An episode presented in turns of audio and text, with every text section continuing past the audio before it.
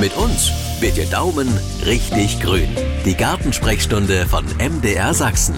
In der App der ARD Audiothek und überall da, wo es Podcasts gibt.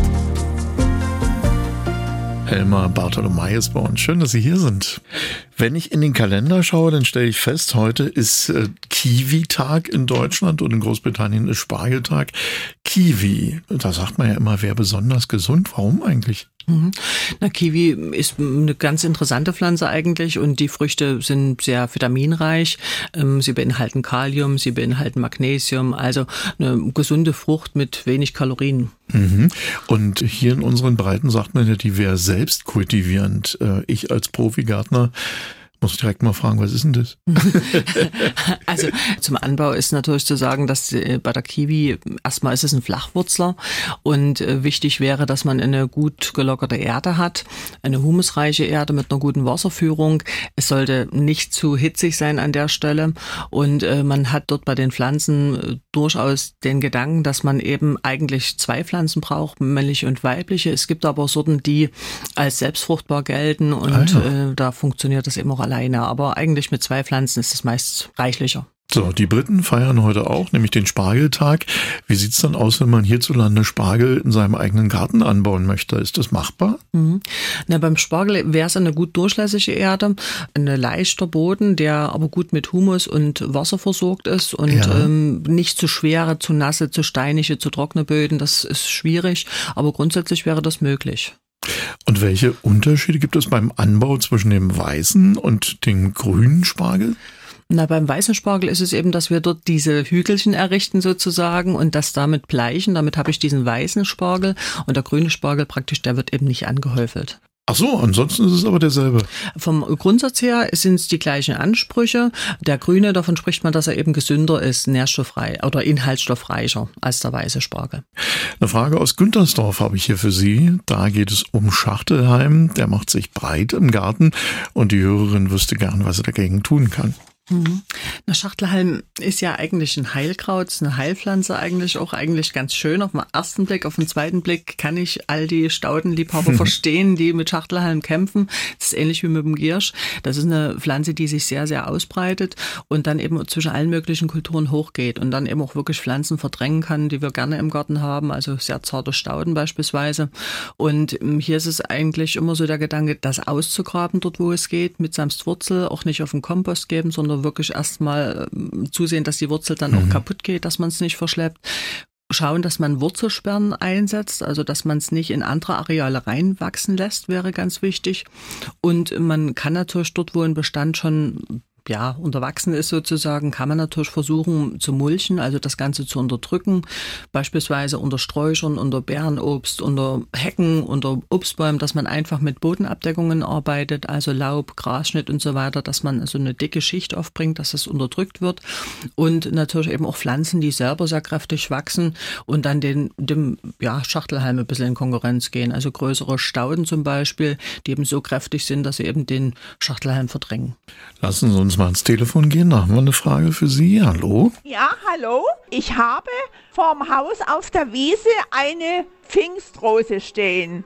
Die hat einmal geblüht und dann nie mehr. Was mache ich da falsch? Vielleicht ein Dreiviertelmeter vom Haus entfernt steht sie und kommt dann hier nachmittags die Sonne rum in voller Bulle. Ja, das ist es. Hm.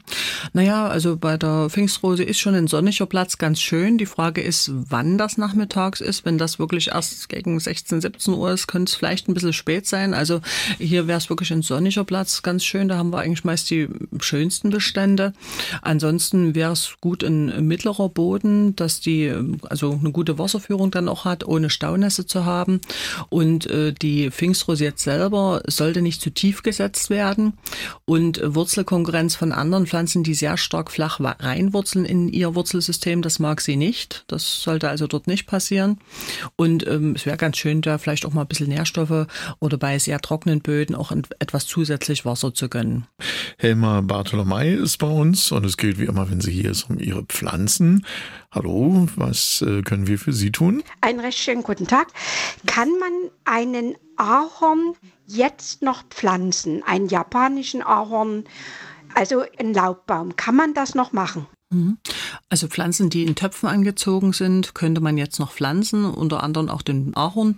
Und die gibt es ja in verschiedenen Größen tatsächlich auch zu kaufen. Aber wichtig ist eben, dass die in Töpfen angezogen sind, dass man das Wurzelsystem nicht stört. Und damit kann man das jetzt noch machen.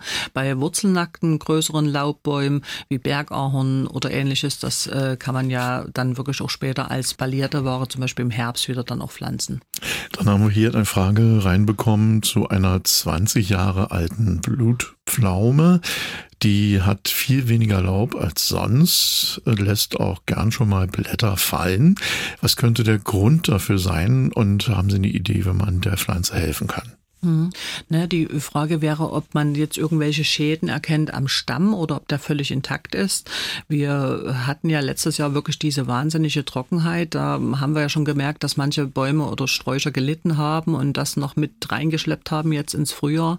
Und äh, dann gibt's natürlich aber auch Krankheiten, Pilzkrankheiten, also wie Rosterkrankungen zum Beispiel, die kann ja auch die Blutflamme äh, betreffen oder auch ähm, solche Sachen wie Schrotschusskrankheit. Da habe ich ja dann teilweise auch Blattfall oder so solche Dinge wie Monilia, die ja auch bei einer blühenden Blutpflaume in die Blüte gehen kann, wo man dann auch absterbende Astareale hat. Also da wird dann ganze Triebe absterben auch sogar. Also hier würde ich mal empfehlen, einfach mal einen Trieb mitzunehmen oder mal ein paar Blätter mitzunehmen, den Stamm mal genau angucken, ob dort Schäden sind und dann kann man äh, gezielt vorgehen.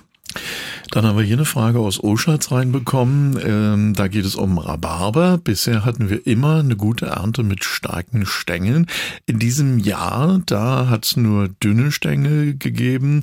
Große Blätter sind dort allerdings zu sehen gewesen und äh, sehr zeitig hat die Blüte eingesetzt. Woran kann das liegen? Mhm.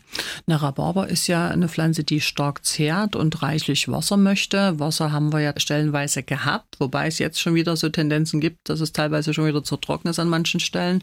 Und äh, man müsste sicherlich mal überprüfen, wie sieht es mit der Ernährung, mit der Düngung aus. Notfalls, auch wenn die Pflanze sehr, sehr alt ist, auch mal überlegen, ob man mal teilt und einen neuen Standort aussucht und ähm, an der neuen Fläche mit Komposterde wieder frisch einsetzt. Und vorhin hatten wir schon die Blutpflaume und wir bleiben noch ganz schön blutig. Jetzt kommen kommen wir nämlich zur Blutblume. Da hat eine Hörerin äh, eine Zwiebel gekauft, hat die schön eingesetzt, so wie beschrieben im Blumentopf. Und es tut sich da nichts. Äh, nach sechs Wochen war Ende mit lustig und jetzt steht das Ding in der Wohnung und passiert nichts. Es gibt noch keinen einzigen grünen Trieb. Hat sowas falsch gemacht? Kommt da noch was? Hm. Das ist immer schwer zu sagen, weil wir ja nicht wissen, was er genau gemacht hat und wo ja. die Zwiebel her ist. Und ähm, normalerweise, also ich habe mal eine geschenkt bekommen vor vielen Jahren von einer älteren Dame und die halte ich sehr in Ehren, weil sie hat es ja auch schon bekommen als Kind, als junges Mädchen. Und ähm, sie hat immer mir gesagt, wie sie das macht. Und das waren eigentlich immer so das Einsetzen im Frühjahr und äh, ab Mai raus ins Freiland auf einen halb halbschattigen Platz. Und sie hat immer gesagt, reichlich Wasser, reichlich Dünger. Und das habe ich dann auch beherzigt. Und beim Einräumen wirklich vor den Frösten, dass man sie dann wirklich auch trockener hält insgesamt, dass sie in die Ruhephase gehen kann und in kühler Standort und trockener. Und wenn das aber jetzt neu gepflanzt ist, ist natürlich die Frage, wie war die Pflanzqualität? Mhm. Hatten die vielleicht schon gelitten irgendwie, vielleicht einen Schaden irgendwie? Dann die Frage auch, ob sie vielleicht mal zu nass oder zu trocken gestanden haben. Ich habe hier noch eine Frage zu einer Korkenzieher. Weide, die steht und gedeiht im Blumentopf, ist aber schon sehr in die Höhe geschossen. Und jetzt fragt hier die Hörerin, ob man die Korkenzieherweide radikal zurückschneiden kann. Na, es ist ja eigentlich eine Pflanze, die ausgepflanzt im Garten durchaus ihre vier bis sechs Meter hoch werden kann. Das heißt also, im Topf stößt sie irgendwann an die Grenzen und man kann sie aber gut zurückschneiden und man kann dann sicher auch mal überlegen, ob man den Topf vergrößert später, dass man da auch ein bisschen mehr Spielraum im Wurzelsystem anbietet. Und dann haben wir hier noch eine Erdbeerfrage, hat eine Hörerin aus Samen sprießen lassen. Nun sind die kleinen Keimlinge schon ziemlich hoch und wackelig geworden, ohne dass sich weitere Blätter sichtbar bilden. Was kann man für die Keimlinge Keimlinge und die Stabilität jetzt Gutes tun. Mhm. Na, im Zimmer vermute ich, dass die Anzucht passiert ist und da ist es oft so, dass es einfach zu dunkel, zu warm ist und damit werden diese Jungpflänzchen oft sehr schossig und gehen sehr schnell hoch und sind sehr dünn und man merkt aber in dem Moment, wo sie dann ins Freiland kommen, ab Mitte Mai, Ende Mai, dass sie dann eigentlich sich stabilisieren, weil mehr Licht zur Verfügung steht und ich denke mal, wenn sie umtopft in größere Töpfe, äh, dann wird sich's verbessern und ein bisschen an einen geschützten halbschattigen Standort erstmal stellen. Für die Zeit im Studio. Vielen Dank. Gerne. Das war die Gartensprechstunde von MDR Sachsen. Und wenn es nach der Gartenarbeit irgendwo zwickt, hören Sie doch auch mal in unsere Hausarzt-Sprechstunde rein. In der App der ARD Audiothek.